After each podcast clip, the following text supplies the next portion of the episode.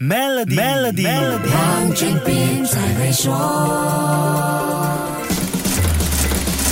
你好，我是黄俊斌。说到肯德基家乡炸鸡 （Kentucky Fried Chicken） 或者我们现在更熟悉的 KFC，你首先会想到什么呢？创始人桑德斯上校，还是好到吮手指的广告标语呢？这个闻名全球的快餐品牌，其实还有一个重要人物，就是把 KFC 打造成为全球一等一快餐连锁巨头的传奇 CEO John Young Brown Jr. 约翰小布朗。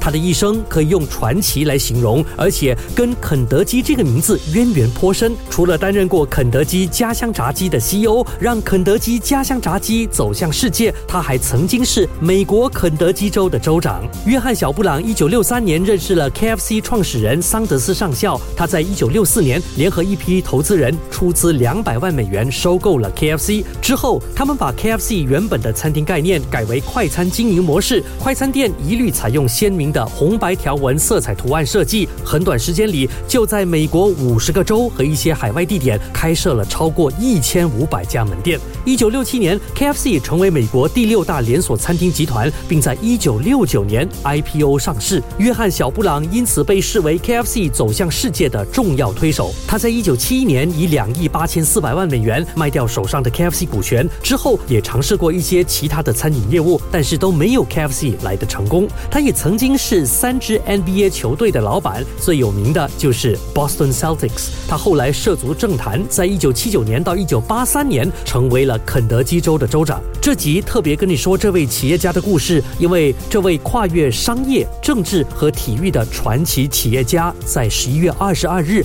与世长辞了，享年八十八岁，愿他安息。先说到这里，更多财经话题，守住下一集。Melody 黄俊斌才会说。